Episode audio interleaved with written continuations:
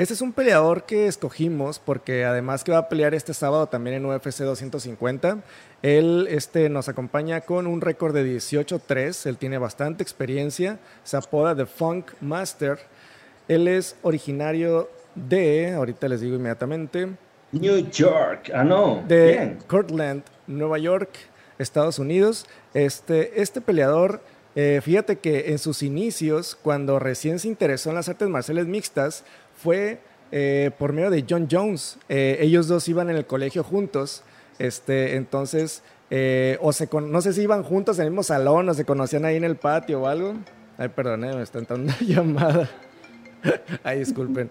Este, entonces ellos dos iban juntos en la, en la, en la escuela y John Jones lo estaba como que induciendo, ¿no? Al MMA, al MMA, y fue donde se interesó en las artes marciales mixtas y empieza a entrenar este, este gran deporte, ¿no? Y ahora ya lo vemos que es el ranqueado número 2 de la división, 135 libras. Pero, Mario, este, ¿qué, hace, qué, qué, pudiste ver de este gran peleador?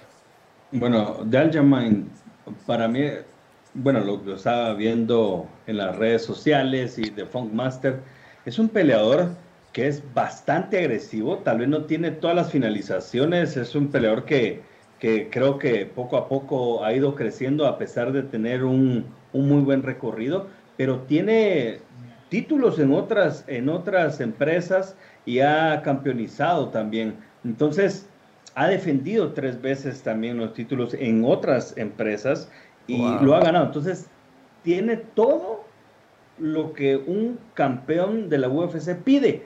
Lamentablemente, The Funk Master, como lo hemos dicho, aparte, bueno, lamentablemente, pues tiene esa derrota. Ahí sí que lo, que le, lo peor que le pudo pasar en la carrera, pero es un peleador que ayuda mucho a su comunidad.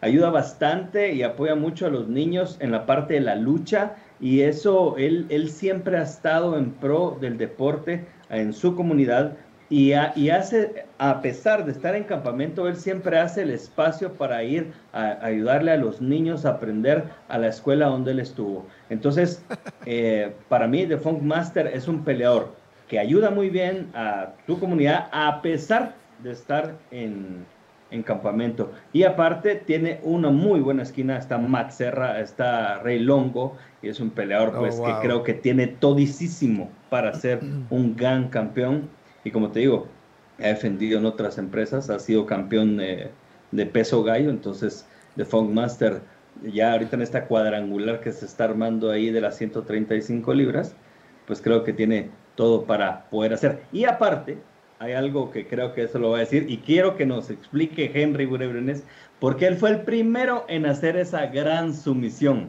No sé si, si lo recuerdas, el Zuluev Strange. Es el, fue el primero porque en esa, en esa, en esa velada en el UFC en esa misma velada. hubieron dos. Pero él fue el primero en hacerla. Y para que nos diga ahí Henry, qué tan complicado es hacerla. Y en medio de una pelea, qué tan complicado es. Y qué tan complicado es aplicar esa, esa llave, mi Henry.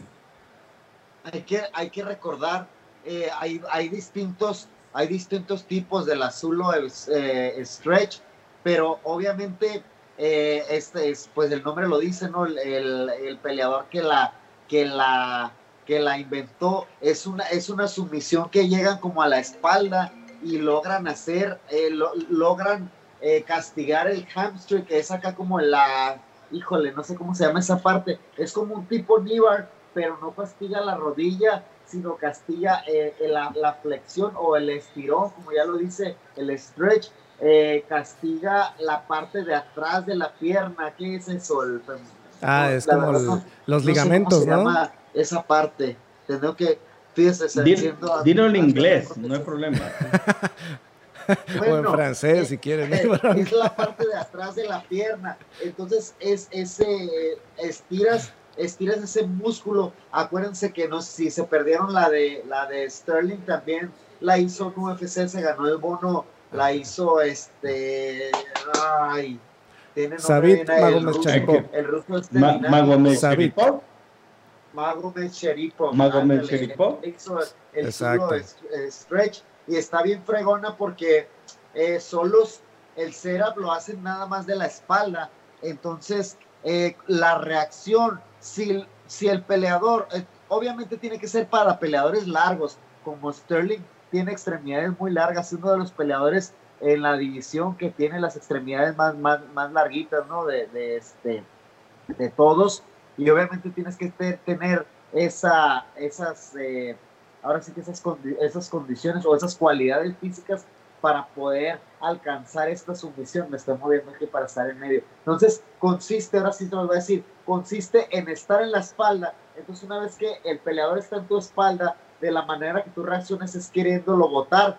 Y, te, y, cuando estás parado, te tratas de, de, aventarlo hacia enfrente para que se bote. Entonces, mientras ellos se van botando y siguen controlándote con los ganchos, te alcanzan y te agarran la pierna porque tú estás parado, no sé si me explico, estás parado y te agarran la pierna, entonces cuando ya te agarraron la pierna, que se avientan, tú, te, tú pierdes el, el, balance hacia enfrente porque ya no tienes de hacia enfrente o de lado, depende, ¿no? Hacia donde ya hagan contrapeso los dos y tienes ya la pierna atorada y simplemente es cuestión de jalar, jalar, jalar mientras tienes controlado el, el este, mientras tienen controlado el cuerpo con los ganchos y muchas veces aún es más dolorosa cuando el peleador cae hacia enfrente, hacia enfrente, porque a veces estás así, te jalas y tú te tratas de regresar, pero como la pierna ya la tienes atorada, se te va hacia enfrente, entonces cae, aparte del jalón de la pierna, cae, el, eh, cae tu peso y cae el peso, que el, peso del peleador que traes montado en la espalda, y olvídense, se te hace oh, un estirón horrible. A ver, la verdad a mí nunca me la han hecho, pero es una sumisión que algún momento, en algún momento de mi vida tengo que hacer. Oye, Henry, en esta, por ejemplo, sumisión, si estás tomando la espalda eh, y el peleador está, su, bien, o sea, su, tu oponente está viendo hacia la lona y tú estás tomando su espalda y en eso se, se hace poquito para enfrente, como para defender el mataleón y te está aventando hacia enfrente, ahí es donde puedes aprovechar para hacer esa transición, ¿no? Ahí donde lo haces siempre y cuando no pierdas el control de los ganchos o tengas... La verdad no estoy seguro si sale de la media espalda o del, del, del triángulo del cuerpo, me imagino que sí, simplemente tienes que tener un buen grip para no irte para arriba y para poder cuando estás jalando la pierna, tienes que tener buena, ahora sí que tu base en este caso es pues tus, tus ganchos o tu, el, el control, el agarre que tengas en el cuerpo, entonces tienes que estar bien agarrado para poder tener toda esa fuerza para jalar la, pierna ahora sí que con todo el power. Ok, sí, es una sumisión realmente complicada para hacer. Eh, como dice Mario, hubo dos esa noche, ¿no? Que fue la noche del, de UFC 228, que fue Woodley contra Teal. La primera fue él, Aljamain Sterling, que fue la pelea número 7, y la pelea número 11, que fue la de Sabit Magomedcharipov, fue la segunda que la hicieron, ¿no? Curiosamente, dos sumisiones así en UFC y en la misma noche. Eh, oye, oye, ahí rápido, el de Funk Master dice que él utiliza esas cadenas porque su papá y su, y su familia les fascina mucho el oro y todo lo que son las joyas, entonces es algo de oh. tradición que ellos tienen y por eso el Funk Master siempre utiliza esa cadena gruesa de oro eh, en honor a lo que su papá siempre hace. Y como te digo, es un peleador que está ayudando a su, a su, a su comunidad. Y aparte de eso, él le, llamó a, a, esa sumisión que fue, que empataron dos eh, sumisiones del año con Magomed Cheripov y diciendo que eh, la de él se llama The Funk Strudel. Entonces, ahí está la, la, sumisión que él bautizó propia de, de Funk Strudel, que es el, el Zulual Strange. Wow. Buenas. Pues es un peleador que lo hemos visto que tiene mucho. no es un pan. Sí, yo creo que sí, es como algo. Un strudel, ajá. Ah, sí. Creo que es, la, que lo que los, la, los panecitos larritos, ese es así, ¿no? Algo así, sí, sí. Como los torcidos, le decimos aquí en México. Bueno, no estoy seguro, ¿no? Pero creo que es un pan. Sí, sí, sí. sí, sí, Es un strudel, es un postre. Es un pan, ajá. Sí. Pero mira. Como aquel que nos eh, compramos de Alex, ¿te recuerdas? En aquella panadería. ¿El qué dices? Que nos fuimos a la panadería ya cuando, fuimos a Tijuana, pues a aquella panadería. Carlos se comió un strudel de manzana. Uf, buenísimo. Luego le decimos en dónde. Pero bueno, mira, este peleador ahorita viene con una racha de cuatro victorias consecutivas. Él eh, tiene un amplio repertorio de sumisiones. De hecho, seis de sus victorias en su récord profesional, de sus 18 victorias, seis, o es que algunas no viene ahí cómo terminó, pero si no me equivoco, creo que son seis, o a lo mejor son ocho, que las ha terminado por sumisión. Eh, esto quiere decir que tiene un alto nivel de, lucha, de, pelea en, piso. Entonces, eh, Henry, ya para terminar, en tus picks, ¿cómo está esta pelea contra Cody Sanhagen? Híjole, la verdad es una pelea difícil. Yo, yo le veo mucha posibilidad a, Sterling y en realidad él es, él es, él es el favorito. O, aunque, aunque este Sanhagen puede dar la sorpresa, yo creo que es el favorito. Y como es el favorito, eh, pues no paga mucho. No paga mucho y yo es una pelea que a lo mejor metiera para completar ahí un parlecito, pero no es una derecha para mí porque paga muy poquito porque está, aunque pueda dar la sorpresa, creo que todo se inclina en la balanza hacia, hacia el experimentado peleador. Creo que apenas eh, mm, está entrando a las aguas duras, al, al, al top está apenas dándose cuenta que va a venir y, creo que este, aunque es un peleador muy bueno que ha dado muy buenas peleas, apenas está como medio ajustándose ahí y, va a haber tropiezos que tiene que tener para poder lograr a donde él, este, quiere estar y pues yo creo que, que va para va para este para Sterling. Excelente. ¿Algo más que quieras agregar de este peleador, Mario?